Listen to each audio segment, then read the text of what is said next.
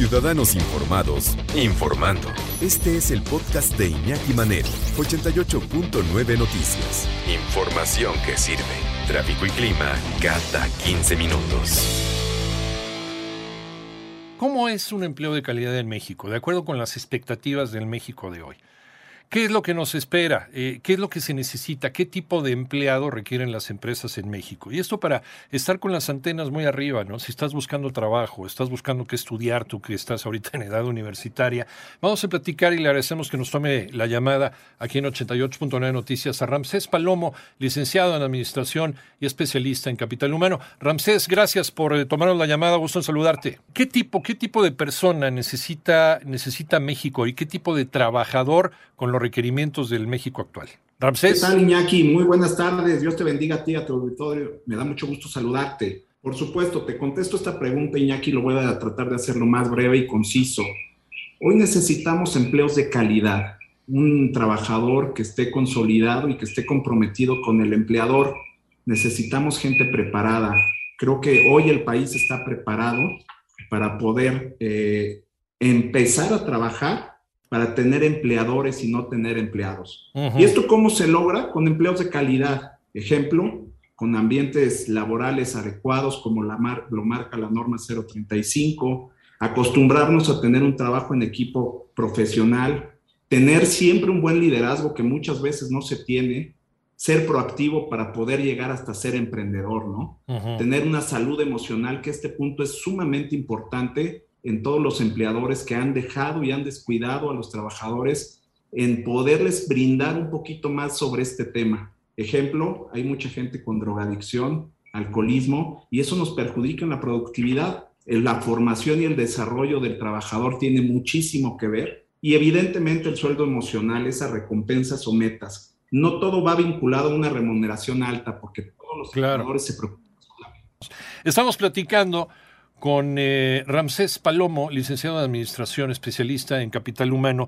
Y, algo, algo mencionaste, Ramsés, y, perdón por la interrupción, ahorita regresamos ya a platicar contigo, eh, el ambiente, el ambiente en el trabajo, el ambiente del trabajo y la sensibilidad de los jefes a la hora de darle un trato humano a la gente, el, el apapacho, ese apapacho que hace que haya gente que prefiera trabajar en un lugar aunque gane menos, que en otro en donde no lo tratan como, como ser humano. Eh, ¿Tú qué opinas sobre esto, Ramses? Sí, Iñaki, mira, tocando el tema y haciendo una respuesta concreta a tu pregunta, creo que aquí tenemos que centralizar que el recurso humano debe volverse más humano.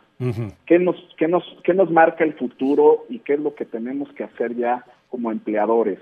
Eh, el ambiente laboral viene a ser un tangente muy importante para que el trabajador tenga un sentido de pertenencia hacia la empresa o al corporativo que pertenece.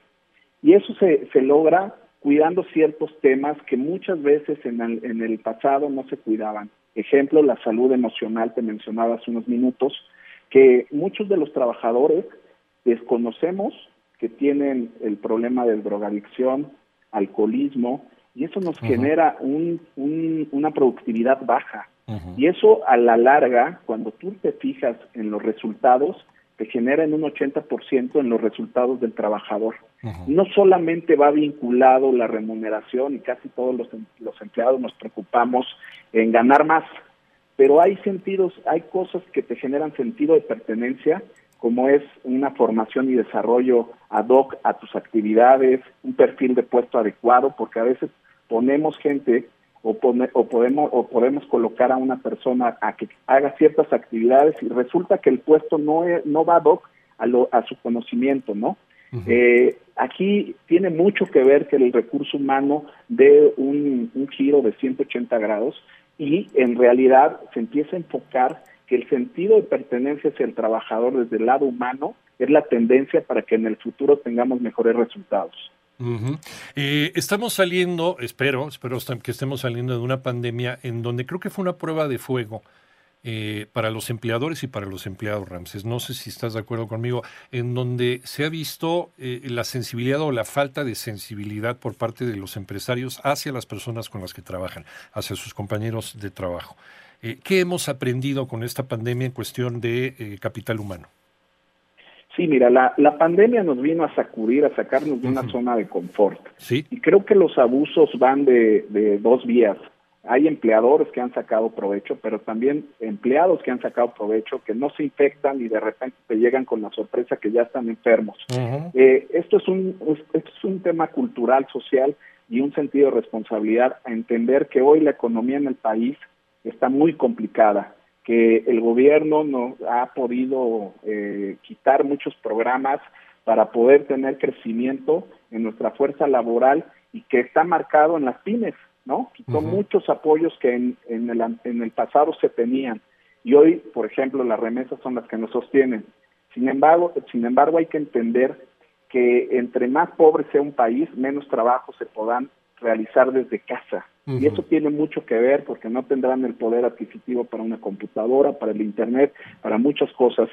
Y el sentido de, eh, de responsabilidad va por dos vías, tanto del empleado como del empleador. Creo que hoy hay que entender que el home office llegó para quedarse. Sin embargo, el 10.6 de los empleos, es decir, uno de cada seis, de cada cinco eh, empleos, se puede realizar desde el home office. Si eh, por ahí la OIT hizo un estudio de cuántos trabajos se pueden realizar por teletrabajo. Y tomando en cuenta las 39 ocupaciones más importantes, solamente el 22.3 son las que se pueden aplicar de esta manera. y hace más de dos años, antes de que supiéramos incluso que estaba algo sucediendo algo raro ahí en China, hicimos una encuesta, estas encuestas de Twitter, y se nos ocurrió el tema del teletrabajo. Fíjate, a lo mejor lo vaticinamos, espero que no, pero eh, si México estaba preparado ¿no? para el teletrabajo, ¿no? para poder adecuar tu casa ¿no? y trabajar desde casa sin necesidad de ir a la oficina, y entonces esto pues le reportaría un, un, ahorro también a los, a los patrones. Y la mayoría, estamos hablando de un 70% de las personas que respondieron, fueron más de, más de 2.000 eh, menciones, decían que los mexicanos no estamos listos para el teletrabajo. ¿Por qué? Porque no somos lo suficientemente responsables para administrar nuestro tiempo. ¿Tú qué opinas de esto? Yo estoy totalmente de acuerdo contigo. Fíjate que el teletrabajo ni siquiera en la ley estaba contemplado, ¿no? La autoridad no tenía contemplado que existía el teletrabajo. Sí. Eh, tuvieron que venir a hacer unas modificaciones de ley para poderlo subir y que tuviera al menos una reglamentación que todavía está muy escueta, pero está ya eh, eh, en la ley. Sin embargo, creo que aquí no es un tema tecnológico, es un tema social, de responsabilidad. Cuando tú estás trabajando desde el teletrabajo, el, empleado, el empleado tiene el conocimiento y la idea que estás de vacaciones, ¿no? Que tienes tiempo libre y aquí empieza la responsabilidad de que tú tienes que cumplir con tu norma laboral, ¿no? Con tus horarios laborales para que caigas en una productividad. Está comprobado que no porque cumplas una jornada laboral de ocho horas eres mayor productivo al que hace seis. Pero es un tema social, cultural, que evidentemente cuando llegó al país no estábamos preparados. De acuerdo, de acuerdo, de acuerdo con estudios también internacionales, somos eh, los países en donde la gente permanece más horas en el trabajo, pero somos de los menos productivos, ¿no? De acuerdo con, cifras de la OCDE. Entonces creo que ahí viene un área de oportunidad interesante. Ramsés Palomo, licenciado en Administración, especialista en Capital Humano. ¿En dónde te encontramos, Ramsés? Muchísimas gracias. Estoy en Instagram, en rpalomo01 y con mucho gusto puedo contestar cualquier duda referente a este tema. Perfecto, te agradecemos muchísimo, Ramsés. Un abrazo. Dios te bendiga, abrazo. Igualmente para ti, muchísimas gracias.